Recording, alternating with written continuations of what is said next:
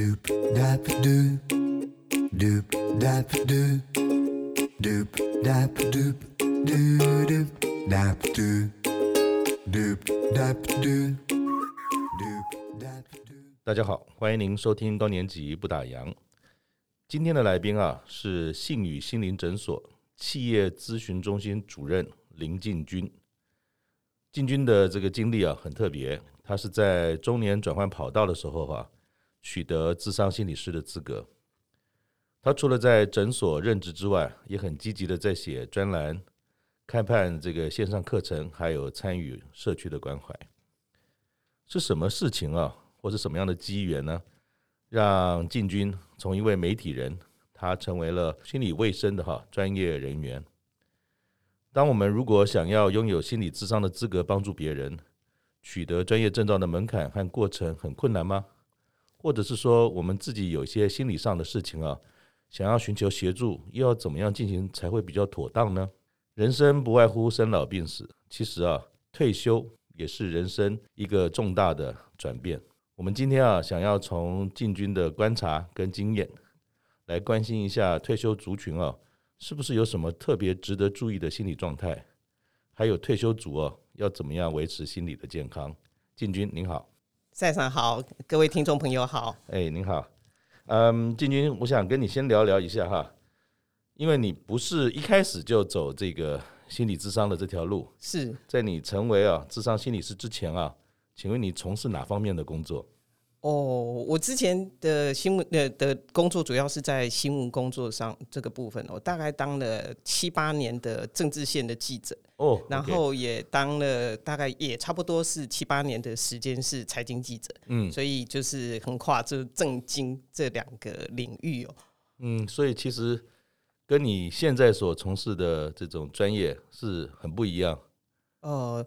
乍看之下很不一样。后来发现，就是说，人生所有路都不会白走哦。嗯、就是以前的那个新闻工作的经经历，其实是跟人在大量的接触。对、嗯，那那是比较外放的啊，很多是就是在看你在看外在的世界，看外在的行为、嗯、外在的表现等等。嗯、可是呃，心理工作其实是往内走啊，嗯、那还是在人的身上，是在一个更往内、更往内的那个内心这样子那样走。嗯、所以后来发现，就是说。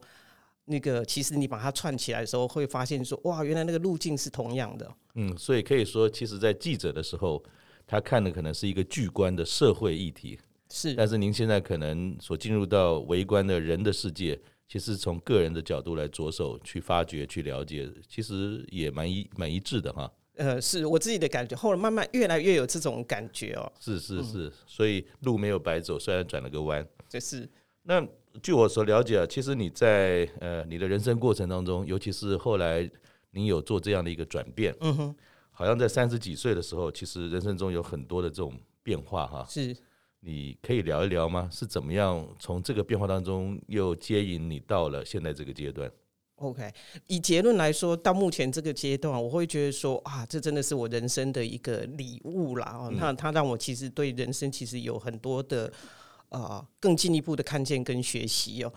那在那个过程哦，当时遇到的时候，我们当然不会像现在这么豁达去讲说，哇，这是一个礼物。那时候痛苦的要死。对，对，没错。好，那最刚开始会去接触到，其实是因为呃，我父亲的那个过世哦。Oh, 那他他他的过世其实是非常的突然的一件事情。嗯、那他。那时候你才三十几岁吗？哦，三十几岁，那会觉得说.呃，他是好像我我以前我都会说他，但哦，你很像不良老年的哈，因为他就是大概就是，我也从来没觉得他已经有五六十岁这个年纪哦，嗯、就觉得说哦，他会跟人家打篮球啊、斗牛干嘛，整天活蹦乱跳。是，但是就很快的，就是说，哎、欸，他胃不舒服，然后请我就是陪他去从南部上来，然后请我去台大医院，就是陪他去检查这样子。嗯，啊、呃，医师就开始把我找进去说，哎。这个情况不是很乐观，嗯，哦，那当然那时候会觉得哇，好像满手烂牌哦，就是这样啪啪啪啪。那后来在陪伴父亲的过程里面，大概四十天之后，他从可以就是我们可以就是每天就是在外面这样喝咖啡跑来跑去，然后就是很浓缩的，很像现在缩时哦缩时的那个摄影，你就看一个人，然后他从一个很活蹦乱跳的人。然后就变成就是到后来最后一天，我们就是推着他，我跟我的姐姐就是在台大医院推着病床，嗯、然后就是绕绕一圈这样子，然后结束他的那个生命，的里程。那这样这过程里面会发现，就是说哇，原来人生这么有限呢、欸。我、嗯、我是在那个时候有一个很强烈的感觉，就是说人生这么有限，那剩下来的时间，因为我就算一算嘛，人 DNA 其实还是有一定的那个道理在。我算一算，哇，我剩下大概。那个年纪，我推推大概十几年、二十年，然后突然发觉好像不太多了，是吗？是发现那个有限性之后，就会发现就是说，哦，不行，那我可能要积极一点，就是说我真的哦，那时候真的会那所谓就听内心的声音嘛，就想说我要做的事情到底是什么？嗯，我是在那个时候接接触到智商的那个这件事情，嗯，那后来。自己接触了，刚开始其实也很懵懂啦。其实是透过书籍的那个阅读，嗯，那我觉得只要你眼睛打开了，你想要看的时候，你其实贵人就会出现。嗯、后来，呃，就有一次就遇到一个朋友，啊，他带着他的他他带着他的朋友，然后他就跟我说，他就说，那你为什么不去念书啊？嗯哼，我想说，哎、欸，我不是这个本科啊，我我怎么？有我怎么可以去考心理所啦？我那时候因为他叫我去念心理所，我说我不是本科，嗯，然后说不是本科可以考啊，嗯，哎，我是因为这样子的情况之下，然后开始就是进入就是学校去念书哦。我所知道是后来你有跟家人其实离开了台湾，哦，到了泰国，哦，有一个一年的不敢说心灵之旅还是探索之旅，好像那个对于你后来，嗯。也有蛮大的一个影响，可以聊聊那一段吗？这一年的清迈心灵之旅，你又是怎么样度过？然后对你的影响又是什么？哦、oh，OK，好。其实，在那之前，我曾经好，我曾在说失去父亲的，在那之前，其实我遇过两个两件大事啊。嗯、一件大事其实是从，就是呃，简言之就叫失业嘛。我从一个就是职场的那个高峰，我那时候是担任总编辑，嗯，然后嗯。老板不投资的，我就失业了嘛，哦，我就变成是那个要领那个啊失业补助金，是是，好，那从那个从巅峰，然后直接啪直线的那个掉到谷底，对，好，先先有经历过这样一个历程，那这个历程那时候就想说，哎，好，好像有一个好有一个空间呐，哈，有一个有一个这样的那个空间，那以前忙于工作的时候会想说。呃，可以，就是如果可以，就是找一个地方 long stay 啊，那这样子可能其实会会挺好的。嗯，那时候小孩子也还小，就是大概五六岁的这样的一个年纪哦。嗯，可是我一直还想说，我可以当成当一个什么样的那个母亲？我想给他的其实是是世界。嗯，那后来想说，哎，那不然我们可以来做一点尝试。嗯啊，这个也很谢谢，就是说那时候先生愿意去哦支持这一支持这一件事情。嗯，所以。我其实清清迈的这件事的时间其实没有待到那么的长，嗯，可是那是我们先去有一种体验，就是说体验，就是说我如果没有资源的情况之下，嗯，我到我们到底可以过什么样的生活？嗯，所以那个那一段时间，我觉得其实跟孩子也有有一个不错的一个经验，里面是因为后来。那一次其实是我先生先去，嗯，然后他先去之后，后来我们就是在跟就我我带着孩子过去，嗯，所以是不是说，其实，在三十几岁那个阶段，经历了很多，或许是人生中比较大的挫折，嗯哼，也有一些呃悲伤哈，嗯，那这一年这样走过，刚才提到一提到，其实你也是笑声满满。嗯 那当时在你还没有去，就说走国外的这一段的一年的，嗯、我们讲说心灵之旅或者探索之旅，嗯，嗯，当时你自己在面对悲伤或者面对这些挫折，嗯、你是怎么走过来的？还是说，其实走出去这一年是另外一个疗愈的过程？呃，在泰国比较。接近其实就是我在处理，就是哇，自己就是失业的那个失落，因为我本来其实是花很多的心力在我的那个工作上面，那比较是在处理，就是说啊，其实你人不一定一定要有一个什么样的职业的那个 title 这个部分，那有一点。在调试这个部分，嗯哼，那真正的悲伤其实是刚刚其实后面讲的结论，就父亲的过世这个部分。嗯、那中间其实还有一个很大的那种事情。嗯、其实我后来从我后来有比较长的时间，我是有半年多的那个时间，嗯、我就是因为小孩那时候五岁，我就查一下，就是说哦，纽、嗯、西兰的小学是五岁就可以入学。那、嗯、我想说，哎、欸，那让他去那边体验看看，就是那边的学校是什么样一种方式。嗯、所以就要去那边念了两个 quarter，、嗯、那我就跟着去，就是陪读。对，那我我自己同时也到学校去，那个我我不是拿正式学位，我是去进修。嗯，我在。纽西兰结束课程，我那时候其实本来有预计一个大旅行，我其实要从澳洲在整个那个在好在整个拓展这样子，然后再再带孩子回来台湾。但是那时候我就是有一天，我就其实是接到了就是家里面的那个电话，嗯，然后我有一个我最小的妹妹，好，我最小的妹妹她其实那时候很年轻，她大概差不多差不多三十岁，嗯。那她是一个英文老师，嗯，可是她突然就是中风了。哎呦，好，她突然中风了。那我接到电话的时候，呃，家人是跟我说，他正在医院里面正在开刀，脑部正在开刀。哇，那个其实是很 shock 的一件事情。是我想，好像这么年轻，怎么怎么会有这一件事情？嗯，那呃，因为非常的大，其实是一个。就是在那个生死边缘这样的那个一线啊，所以后来其实也就放弃了后面的那个行程，因为我觉得想就想说这样子这么大的一件事情，我也没有心情再继续往下玩，那就回来啊，回来台湾，那呃就好，所以先有这样的一件事情，就是说你看着一个就是她是一个生活习惯非常好的那个哈的漂亮美眉，嗯，好，但是呃。突然她就遇到了这样的事情，你就看着一个人，她其实是可以好好的，然后就啪一下子一夕之间全部通通都改变了。那她是英文老师，但他失去了语言能力。哦哦，那所以这个是整个慢慢的哦，当然后来有慢慢复健的过程。可是，在那个历程里面，先是遇到了失业，后来遇到了就是哦妹妹中风这件事情。那接下来就是父亲生病的事情。这个大概就是浓缩在三百六十五天里面发生哦。嗯。像您这样子，嗯，有这么多一年当中浓缩发生的这些，我们讲说冲击好了哈，有这么一个机会能够去离开这个地方，在外面，比如说不管是陪小孩，或者离开一个有蛮多伤痛的地方，这会是一个面对自己，如果说有些挫折的时候，这是一种好的方法吗？还是这是一种逃离的状态？还是说其实也是？离开一个困住自己的地方，反而是有些空间重新来调整自己。你的经验是什么？哦、呃，好，我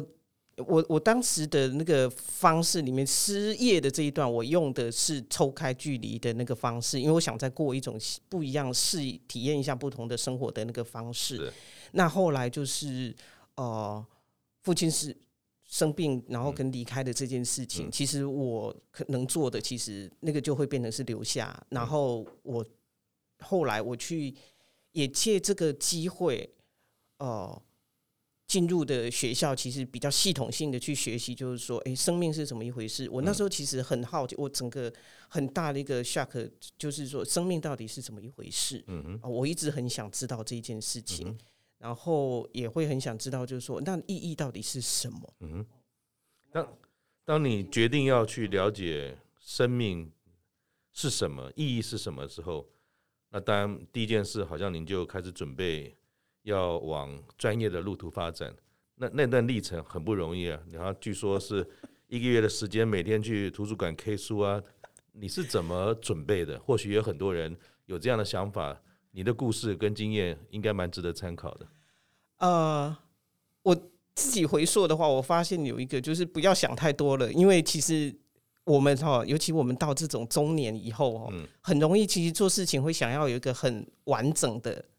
按部就班、逻辑系统是 SOP，然后是什么样是最有 CP 值的？对对，哦，会很容易陷入这样的那个思考。对，然后我在那个过程里面，我有感受到一块，我好像我自己给自己的那个评语叫做“无知的力量”是什么？我那时候不知道。金价是广大，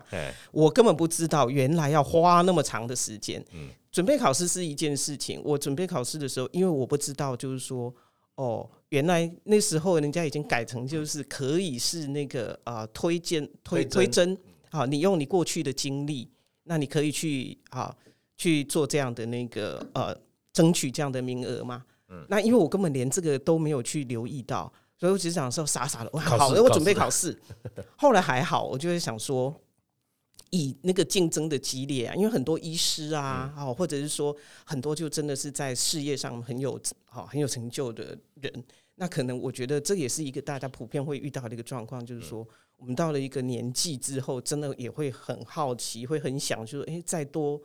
真的再更往内一点的，比较可以往内一点，所以现在是那种心理所竞争很激烈，也是这样。那我根本不知道啊，我根本不知道，就是说，哦，那个是可以不一定要直接不用死 K 书，对，还有另外一条路，但是你还是选择了在不知道的状况下选择了死 K 书。呃，对，但我后来发现这个是有好处的，是说，因为你。用 K 书的那个方式，你很多真正的养分进来了。是，然后你竞争的对手，哈，你竞争的对手其实相对是是有限，因为大家还是要经过面试嘛，所以大家也就是说，我们就是高年级的朋友，如果说对这个领域其实有兴趣，其实要对自己有信心，就是说，我们的生命其实就是我们的养分哦。对，那你经历过这么，我们的人生一定经历过很多高低起的高低起伏。那心理工作其实很重要的一块里面，你要能够去接得住，就是说我们称为叫个案嘛哈，你要接得住个案他的那个各种心理情绪的那个状态，人生的历练是很重要的。对，这是我们的养分啊。我们对你又是记者，所以记者人生百态，应该更是有这样丰富的这种洞察力。呃，洞察力不敢不不敢这样子说了哈，但是我会想就是说，即使比如说我们在企业里面，那其实也会就。经历过很多，就是说啊，我们怎么跟同事相处啊，我们跟什么主主管相处等等这种哦，所以就是我们那个人生滋味其实藏的会比较丰富了。对对对对，对。那相较于就是说年轻人，他可能脑脑力很好，但是他们这一块就可能还没有时间去经历那么多。嗯，对。可是一般人像你当时可能只是纯粹很单纯，我要探索生命，嗯，了解生命的意义。那你？后来就说变成这样一种专业上的改变，因为本来您是记者嘛，嗯嗯，新闻的领域，虽然因为好奇，心中有问号，去念了书。当时你在嗯做这个决定的时候，是一种好奇驱动了这件事，还是准备念书的时候就说，嗯，我以后就要往这个专业去发展？就是你当时是怎么想这件事的改变？有点摸着石头过河的那个概念哦。一方面其实是真的是觉得。自己需要，因为那时候其实是很痛苦啦。我如果以现在回头过去看了讲，那其实就是所谓的中年危机嘛。因为你整个中年就所有的状况全部都一次啪出现了哦，都一次整个这样子出现来，所以你一直需要找一个东西让自己去支撑着。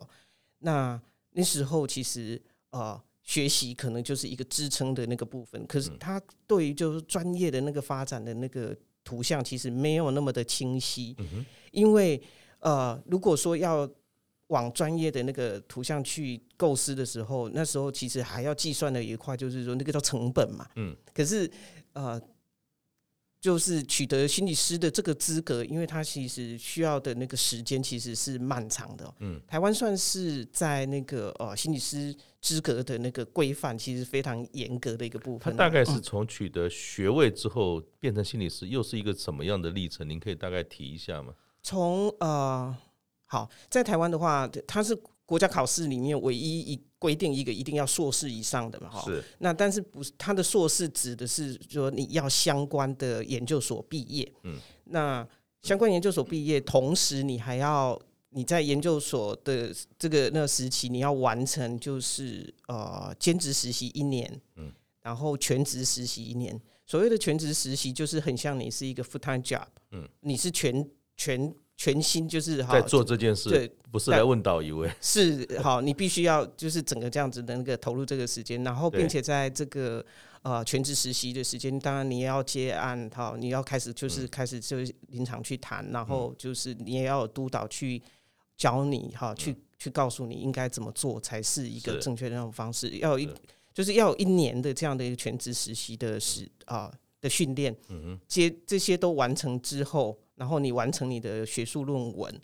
那这样子你会取得一个叫做呃资格考试，就是国家考试的资格，只取得资格哦，哦，只取得到目前为止，然后呢，然后就要参加国家考试。是，那国家考试，我在的我我当时是一年会有两次，那现在是一年一次。嗯，对，所以在呃，你全部这些前面都完成，我除少数我所看到了，少数很厉害、很厉害、很专心的同学，可能可以三年完成这件事情。哇，那。一般来说，大概就是大概差不多是四年到五年完成。从取得资格到考上，哦、呃，呃，从进入研究所到取得资格，就是说你你变成你硕士毕业嘛，对对对，啊，硕士毕业，只是说硕士毕业它跟一般的毕业比较不同的，就是你如果要取得考试资格，你还要完成这些的实习。哇，那不亚于像是一个律师这样的一种呃资格取得哎。哦、呃，时间的话。我其实要花的时间其实差不多，所以有一些同学就会开玩笑说：“哎，因为有些人是大学就念嘛，嗯就是说哇，这是从一个精子卵子变成一个小学生的过程。”那那在这个过程当中，你刚才提到，就兴趣是兴趣，呃，要变成是一个职业，要考量还有一些成本议题啊等等。嗯，那是到哪一个时候你变得很笃定说，对，这就是我接下来要走的工作的这件事情？是到了考到证照之后吗？还是说在这个过程当中，慢慢就因为你去实习，可以去探索啊一种兴趣，其实也对于做一个专业职业来讲，也是可以呃进行的。就是你那个点是什么时候明确的？我有一个时间点哦，就是在我全职实习那一年。嗯，全职实习的时候，我那时候因为以前新闻工作，所以都还是有一些工作机会。是，那那时候有一个。哦，选择点，因为一方面实习很辛苦啊，嗯、就是你重新你这样想，你变成就是说我我们也都是四十岁的实习生，是，然后你回头过来就是变成就是说，因为实习的时候还要做很多行政的行政上面的工作，包括连就是扫厕所啊、接电话啊，哦，塞赶快，学徒也要去提水、抹桌子这样子，是差不多就是哈就这样，然后你会做也会做很多的事情，然后我那时候一直在想说，哇，这是。那个，那我接下来我到底要做什么？那那时候有来了一个机会，就是说，呃，有一个有个案子啊，那是一个新加坡的一个企业家，那那是一个女士，那她希望有人可以跟着她，就是 worldwide 哈，就是跑一圈这样子，然后帮她写，帮她写书。哇，那时候这个案子我非常非常的心动，因为我觉得，因为我对人很好奇嘛，就一直想说，哇，我如果可以跟在那个企业家旁边，然后就看着他们是怎么生活的，我觉得这个真的是诱因太大。可是同时，我如果接那个案子，我就必须放掉实习。可是我后来在想，我我大概也知道，就是说我如果去接了我实习，可能我就放掉之后，我就再不会不会再回这条路了。对，那时候挣扎了一段时间，可是好，就有一次。跟那时候实习也是要接案，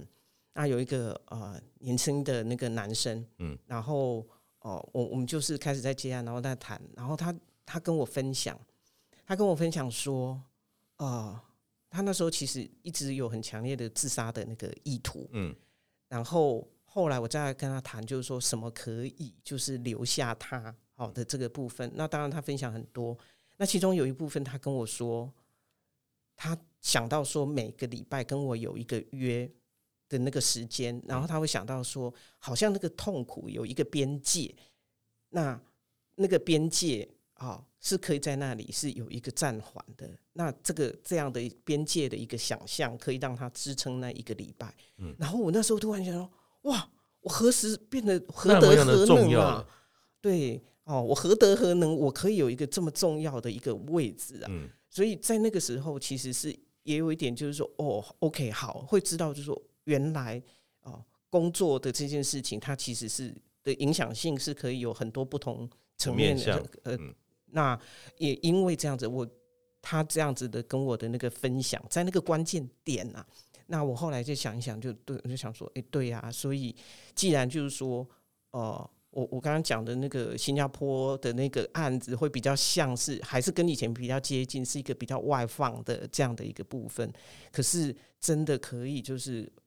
陪着一个人走入到这么的内在的状况状况的时候，我觉得说那其实应该是值得，就是再试一试哦。嗯哼嗯，对我是这样子留下来的。所以像刚才您讲，就像是说。企业家的那个工作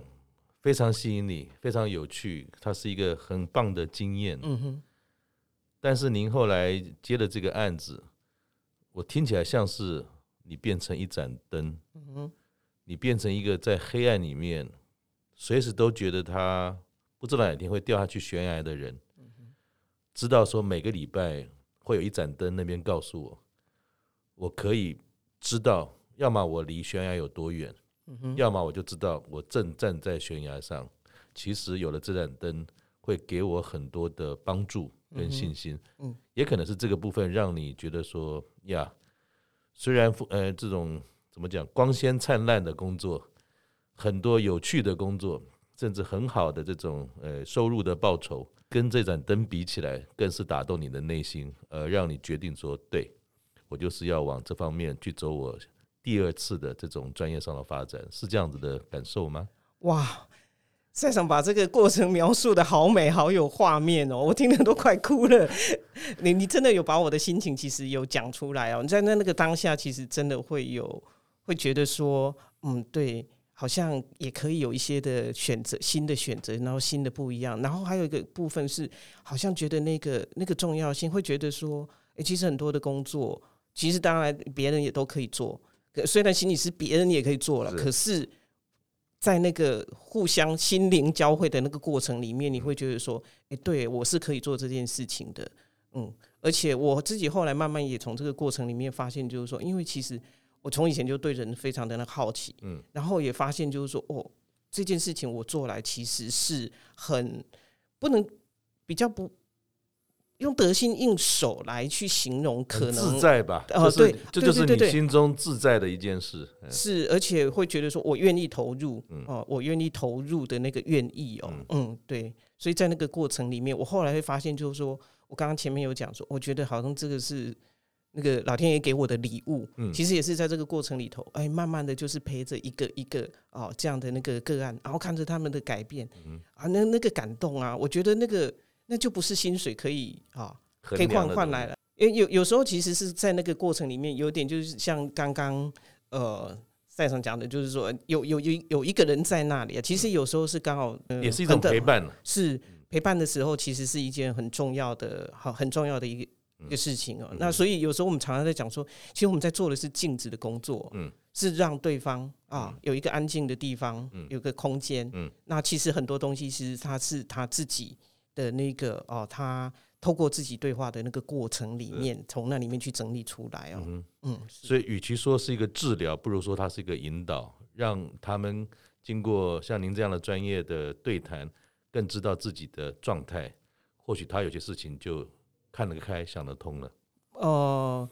是，但但我比较不会从引导这个角度来去诠释，我我觉得。我我自己会比较从，就是说我们互相，就是因为他一定是他自己生命的专家嘛。对。那他告诉我一些他生命里面的那个困境是什么？那我因为我有的是方法嘛。那我告诉他，也许是什么方法，然后。这两个东西有时候其实是要互相相互的那个哦、相互的那个配合哦，嗯，所以有时候我常常会说啊，我们是一起工作，然后一起一个 team 这样子，我们来看这个挡在我们生命前面这个大石头，我们到底要怎么把它可以搬开，不要挡住我们嘛？嗯、所以，与其说它是一个咨商的过程，听起来是两个人一起做一盘好吃的菜。哦，是是是，他他带了一盘可能昨天晚上的剩菜，觉得很头痛。结果经过你的一起的参与，跟新的这种呃，我们讲说 formula 或者呃这种菜谱的做法，反而把剩菜搞不好变成客家小炒了。是是是是。好，那请教你啊，就是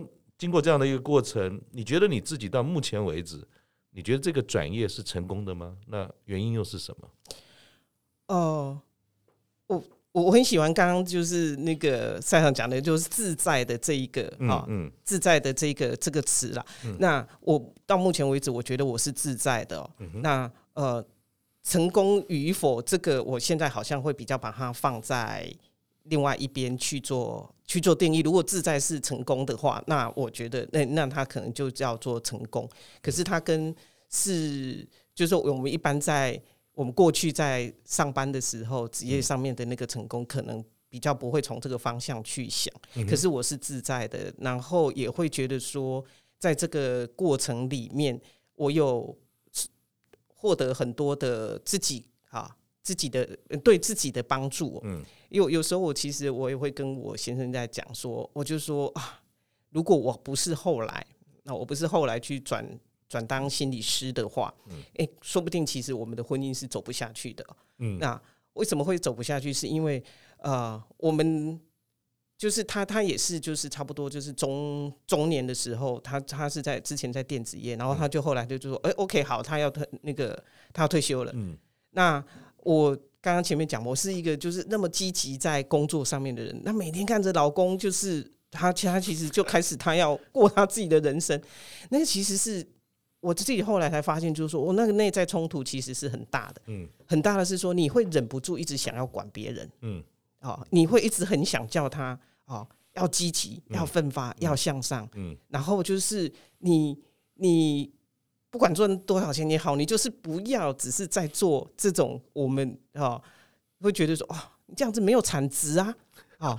那如果是这样的话，没有，我，我觉得你还在说我，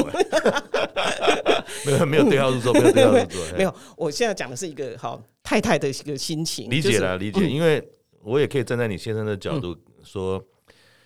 其实电子业或者我以前从事的这种资讯行业都是高张力、高压力的。好不容易呢，撑到一定程度，觉得自己好像可以对于家庭、对于自己有些交，或者对于老板、同仁有些交代。想要过一个自己哎属于自己的日子。那当然，这件事情一开始的表征会是好像每天无所事事了哈。那那可以理解，所以也因为是这样子，在您的工作当中。是不是也从别人身上看到了很多，说不定跟你类似的生活经验，然后你反而从很多的对谈当中有看到一个不同的面向吗？是，所以以刚刚那个例子里面，后来我就其实我们在看别人的时候，你就觉得说，哎，对呀，那先生有他好，比如说像那个，嗯，刚刚在赛赛场有讲，就是说，哦，就是你现在做这样的生活，对呀。就是录 Podcast 多好啊！嗯、然后就是哦，像你就是前面这样，已经跟几个朋友，十二个朋友，嗯、哦，有这么深度的那种整个那个对谈，嗯、哦，这样子，这个是生命多丰富的一件事情，嗯，嗯。但是如果说，哎，拉回来，就是说从另外一个啊，另外一半的那个角色的时候，有时候在看，就是说，然后呢，房贷呢，啊、哦，孩子那个你要给孩子的示范是什么呢？啊、嗯哦，我说有时候很容易会会变成是这样，是，可是。这里面会有一个部分，当自己去好，所以有一些问题，其实真的像呃，我我我之前就是听那个哦，赛场的节目也有讲到很多事情，比如说像那个哦，像婚姻啊，像小孩，我们都是进入之后哦才知道就是那怎么一回事。嗯，其实进入也是进入退休才知道退休是怎么一回事，嗯在在这个摸索做中学，从小没有人在课本中告诉你说。哎、欸，你退休会怎么样？对，嗯，好啊，我就眼睁睁的看着，好，他先退休嘛，嗯、他先退休，然后我再这种适应。可是我后来其实慢慢从那个适应的过程里面，我会发现，就是说，所有的课题其实都是我自己的课题，嗯，因为人家过得很快乐，嗯，他过得很好，嗯，可是是我自己过不去，嗯，所以是我怎么了，嗯，啊，是我，好，我就开始再回头过来看，就是说，所以。是我想不开，嗯，因为我有我想象中，我想象中一个人应该在职场上面发展的那个路线，这样的那种过程里面，嗯，但是我纵容我自己有一个新的选择了，可是好像我还是会把这个期待放在别人的身上。如果我可以，好像你应该也试试，为什么就这样整天无所事事？是吗？对 对。好，那所以听起来这个转业的过程，应该是暂不论成功，不论是从哪个角度，世俗角度或你个人角度，起码从刚才这么多的笑声当中，包含把老老公跟你之间的相处，也可以从这个工作当中得到一些答案，所以呢就是一个自在而喜欢的事嘛。哦，是对，是是算是自在。那请教你一下，就是像我所知道。这个所谓的心理智商或者是心理的领域啊，你目前在专业上的角色哈，可不可以跟我们大家介绍一下所谓的心理卫生或者心理智商或者智商或者是精神科等等这些你自己本身的工作上的专业范畴的角色有哪些？然后这些的服务，如果今天我们做一个需要协助的人，他其实用什么样的管道去接触，事实上是比较适合的。我们其实是很不清楚这么多的名词到底要从哪里开始。OK，好，呃，我们刚刚在就是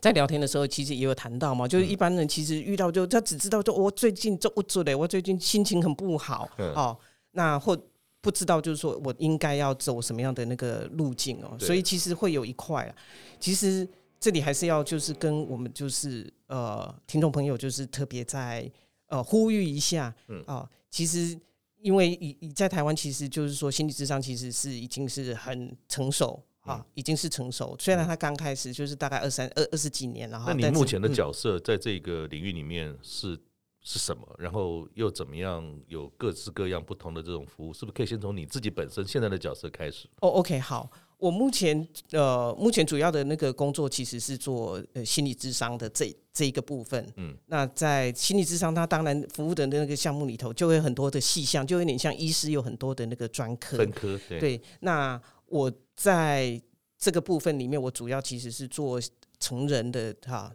成人的这个族群啊。那尤其是在比较因为过去的的经验里面呢，所以我跟因为也其实之前。刚刚没有提到，我有一段时间，其实也有自己开了一家那个开自己开了一家公司。嗯，那在这个过程里面，所以对跟在企业哈。企业的这个部分，我算是呃少数，就是说心理师，就是说有实际上面就是企业营运或企业组织里面的人的议题。呃，对，所以我其实也有就是不花花那个部分的那个心力，其实是在做这一块哦，哦，就是在呃跟企业的呃员工啊、主管啊，哈，比如说新手主管他的那个调试适应，或者是说在。呃，组织里面的人际啊，嗯、人际上面的那个处理哦，嗯、那平常就是说我自己在做心理智商的这一块的那个部分里面，嗯、我有做婚姻智商，嗯、就做伴侣的哈，伴侣之间的。你刚才提到说，其实这这里面也有不少后来回就是回馈到你自己的这个跟老公的婚姻关系，所以跟这边也有点关系。哦呃，会当你会看到很多人的那个状况的时候，别人的故事其实也是一个参考的镜子。呃，是是是，对，然后也会更懂啦，你会更懂，就是说，哦，原来对方哈。哦他的意思是什么？哈，不是表不不只是表面这样的意思在。然后我就是我有做伴侣呃做伴侣的智商，然后同时呃还有个部分是我对就是原生家庭这个议题的那个处理。那很多人在成长的过程，其实包括这个也会跟我刚刚在讲说我们在工作场域里面，我后来发现就是说很多时候我们在工作的那个表现的那个遇到的环节跟关卡。其实常跟来自于跟我们的成长经验有相当啊高度的相关，所以你遇到一些循环的议题的时候，或一些抗战嗯。的时候，嗯，其实这个时候有时候我都会好陪着，就是说我们这些高级主管回头再去看看，就是说，嗯嗯，你在那个生命过程里面，嗯，到底是怎么了，嗯啊，会让你现在有这样的卡关，对，那呃，这这个这个案例可以可以就是跟朋友这样分享一下，因为当事人有同意。嗯。他是一个那个高阶的那个主管，嗯，然后他做仓管，嗯，啊的的这个主管，那他每年就是每一个年度啦，嗯，每一个年度其实他们就会需要去做盘点，嗯，盘点这样的那个状况。嗯，那在盘点的那个过程里面，他就说他每次啊，只要是年底开始要做这件事情的时候，他其实就会很容易跟太太吵架。每年到那个时间，就是会很容易家庭会其实吵架，嗯，哦，冲突会会很不断，然后。哦、呃，有一次呢，他自己哦，他后来为什么会真的觉得说他要认真来看待这个问题？是他有一次在那个当初盘点那个过程里面，他在那边看看看的那个过程里面，嗯，一个大男人啊，四十几岁的这样的，他爆哭，嗯，他的他其实那个紧张到他不知道怎么办，他其实后来整个人哭了，嗯，那怎么一回事呢？好。我们慢慢其实是回头去回溯，就是因为他是一个事业啊，算是事业有成的一个高阶高阶的那个主管，嗯，所以是一个很认真很乖的孩子，嗯。那因为他们家以前呢是开那个机车行，嗯，爸爸非常的强，情绪非常的激烈，嗯。那他以前都放学回来的时候，爸爸会叫他就是说，哎，帮忙找什么工具，找什么工具，找什么工具。那啊，那个排列哈，就是机场行会有很多东西这样子那种排列。那他有时候其实还是从刚回来，你因为其实你也不知道，什么罗赖吧，还是什么？你你其实有时候听你不见得那么很清楚。对，但是因为爸爸很生很凶嘛，很凶，他其实是会那个好，就直接就有时候你。东西没有找到，他会随手那个拿着东西就就就就所以这对他来讲是很大的一个哈很大的一个阴影。那当然这个是比较小的时候，但比较小的时候，因为我刚刚就前面讲那是很乖的那孩子，所以是很认真读书的哈这样的类型，他是靠着那个他的那个学业的成就这样子整个，所以这一块呢。他其实后来其实几乎也就是啊，我们人其实真的会压抑我们的记忆哦，嗯，哦，所以这一块他其实小的时候，他其实觉得没有什么的哦，几乎就是刻意把他其实忘记了，然后就是那样子那个被对待的方式。可是那种找东西的那个经验，嗯，找东西的经验，焦虑或者是不愉快的经验，就直接会整个会会整个冒出来。他但是他也没有意识到，就是说哦。这个跟那个有关哦，原来是在这么早的时候发生的事情哦，嗯，嗯，哦，所以有时候其实是在工作上面哦，就是说跟我们原生家庭啊，所以有时候这个跟啊、哦、家庭跟工作，嗯、那其实有时候他其实是值得花一点的时间去做去做这样的连接，然后去找找看。请教您哈，嗯、就是刚才听到金军讲这么多不同的面向或者议题，嗯、那一般人其实。对于去心灵诊所或是身心呃身心治疗这样的一种呃服务的时候，大部分的人都说：“我需要吗？”好像去这样的地方，一旦走进去，或是这样的一个专业去寻求，好像就是说我好像诶是一种很不勇敢，我的问题很糟很糟糕等等哈。什么时候应该其实值得去做这件事的？OK，好。哎，赛长，你会觉得说去健身房是很很弱的一个行为吗？我当时第一次进健身房，应该是在四年前，那时候我大概五十五六岁。我是因为肌肉实际上是很不舒服，到到没办法。后来有朋友讲说你，你真的去试试看，或许对你起码是个方法。因为我在家买个哑铃啊，什么弄一弄，还扭过好几次。那我想说，那就去报个名啊，其实不便宜，就走进去。走进之后，我一直想说，那应该都是帅哥，那个胸肌会抖动的，要不然就是女生哦，穿的那这个衣服在那边很漂亮。哎，结果有鼓起勇气走进去之后，发觉说其实不是哎，里面比我年纪大的大哥大姐太多了，人家也是那种这种什么英姿焕发的在那边做，而且还有系统的跟各个不同，有的人是为了肌少症啊，有的人是因为太胖啦，有人是说哎能够走路上不要跌倒啊等等，才会发觉说。很多的想象，人家说贫穷限制了我们的想象。其实我觉得，在对于身心健康这一段啊，刚才讲健身房是身嘛，心理的这些智商等等是心嘛。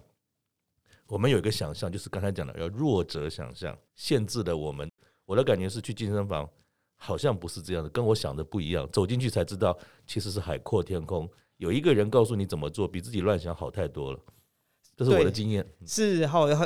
觉得。很谢谢你分享，就是说你进健健身房的这样的那个经验哦。嗯、其实有时候我也会跟，就是你就是不敢，就是说好，觉得很挣扎啦。就莫名的问到代志，跟莫代志，跟你讲，我怪怪嘿。好，对，可是这个其实就就跟你去进去健身房一样，其实是一个练习，尤其是是是不错不错。哦，现在是一个，而且现在其实会更强调，就是说所谓的正向心理学。是其实我们不一定是要遇到，就是说哦，真的是有有问题了，有病了，结打不开了才、哦、才要去的。对，而是一个健身的概念，就是说，哎、哦 okay，平常其实我们人或多或少其实都有一些困扰。嗯，那有一些困扰，而且你还不见得适合跟别人讲。嗯，那呃，心理师有一个功能，它是绝对要保密。嗯，所以这种功能它是一个安全的，嗯、最少啊、哦，你如果以说的这个部分，其实它是一个保密的一个场合啊、哦。那尤其像比如说呃，有很多的那一个老板，他很多东西他不见得啊、哦，不见得适合说出口。嗯，可是他呃说出口这件事情，其实也是一件很重要很重要的事情啊、哦。嗯、那心理师这时候其实有时候其实也就在。扮演这个听的、聆听的者、听的这个角色，因为他们事业都已经做到那么的成功，就是年收都那种几百亿这种，那在谈事业，你当然谈不谈不过他，他他也不需要你这个部分的那个经验，可是他需要有人在这个过程里面听他说，其实他自己会去整个那个结，其实他他是自己会去梳梳理开的，可是他需要这样的一个一个空间哦，是。要跟这样的一个对象。那呃，我们刚刚讲就是说。什么时候啊要进去啊？可以就是来来去做智商，所以我现在想，只要不排斥，随时其实这个都是你如果用从从健身的概念嘛，你不是说我真的肌肉已经没了我才要来去健身，而是平常其实就可以练习。可是我们当然我们现在可能大家这还没有办法就是做到就是说这样的好这样的那个程度。我像像国外常他们很重要的一块蛮长的哦，我今天跟我的心理师有约，好，这是他们很重要的一个一个部分。对。那以现在来讲是，如果说我们有遇到的一些问题，那你觉得说？你不知道啊，你不知道怎么去解这个结，你好，或者是说你自己在那边想了老半天，觉得说，哎，我很能想的，好像都已经都想了，嗯，那其实就可以试试试看，就是说用智商这样的那个方式，有人陪着你一起，好，有人陪着你一起来来看看这个状况。就像你刚才讲，其实它就是一个镜子，呃，有这经经过这样一个对谈过程当中，加上有专业的手法，是，嗯，一个。可以帮自己理清楚是什么。第二个是不要等到呃，我们讲说悲伤啊或者压力啊到了不可收拾的时候再来处理。有几个点大家可以去注意。一个，如果说你有一些模式，其实一直在循环了哈，就是说同样的问题，哎，好像我就是一直在干扰我。对，我们常常会讲事不过三嘛，如果都已经三次了，那。以这样的那个状况的时候，表示我们自己处理的那方式，可能不见得就是那么的适合了。哦，那像这种方式，其实，那你就是去试试看，哦，去试试看。然后另还有另外一块是，呃，比如说，如果我们已经有一些生理上面的现象，嗯，哦，生理上面的症状，比如说你就你也找不出什么原因，好，那我在这里我想以下先跟大家讲一下，就是说，如果你从那个呃生理，我们就称为成个器质性，然后就是你在器官上面其实是没有问题，可是你你长不出来有什么问题？嗯，可是比如说你会反复啊，那个湿疹，嗯啊，反复的那个湿疹的整个出来，或者是会偏头痛，嗯。哦头痛，或者是呃莫名的就是腰酸背痛，嗯哦胃痛，嗯。哦就是或者是说那个便秘，嗯。哦啊或者是说你一直在一直在拉肚子等等这些的那个状况，嗯。如果你器官上面其实是找不出那个任何原因，就是这个其实它啊，就就往可以往心理的层次、压力的层次上面去寻找，因为很多的那个问题其实可比较常会是在我们呃我们的心理造成已已经形成我们生理上面的那个影响。请教进军啊，其实我们的听众有非常多是已经退休或即将要退休的朋友哈，就你自己啊，在这个专业的过程中的观察。对于我们这种退休的朋友啊，有没有什么有没有什么提醒给我们？好，呃，有有一块是要要提醒大家，就是说，嗯、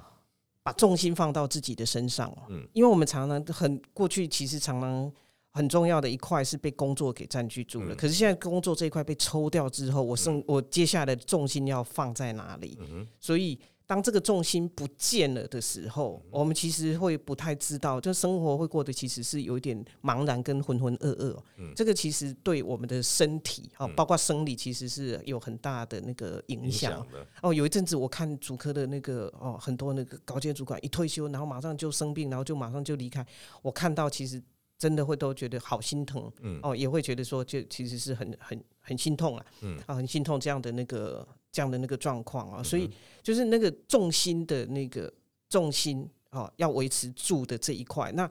所以这个有时候我们常常会在讲说，我们在思考退休的时候，嗯，其实是要再早一点，嗯，我要把那个重心其实是。不是只有，因为如果我有三角的话，其实就是一个可以一个支撑点嘛。嗯、那过往我们都只有只着重在工作这一块的时候，当它被抽掉，其他就没有了。所以一定要再把其他的那个部分，其实先预备好，先有重心，其实预备好。那这是自在自己的那个哈自己身上。那哦，像我们高年级不打烊，其实在这个我们前面的哈前面这个十二呃呃十二个朋友的那个故事里面，那我。那个整个这样子把它听下来，我们就发现就是说，哇，对，从别人的经验里面，其实可以带给我们很多的那个学习。像那个哦、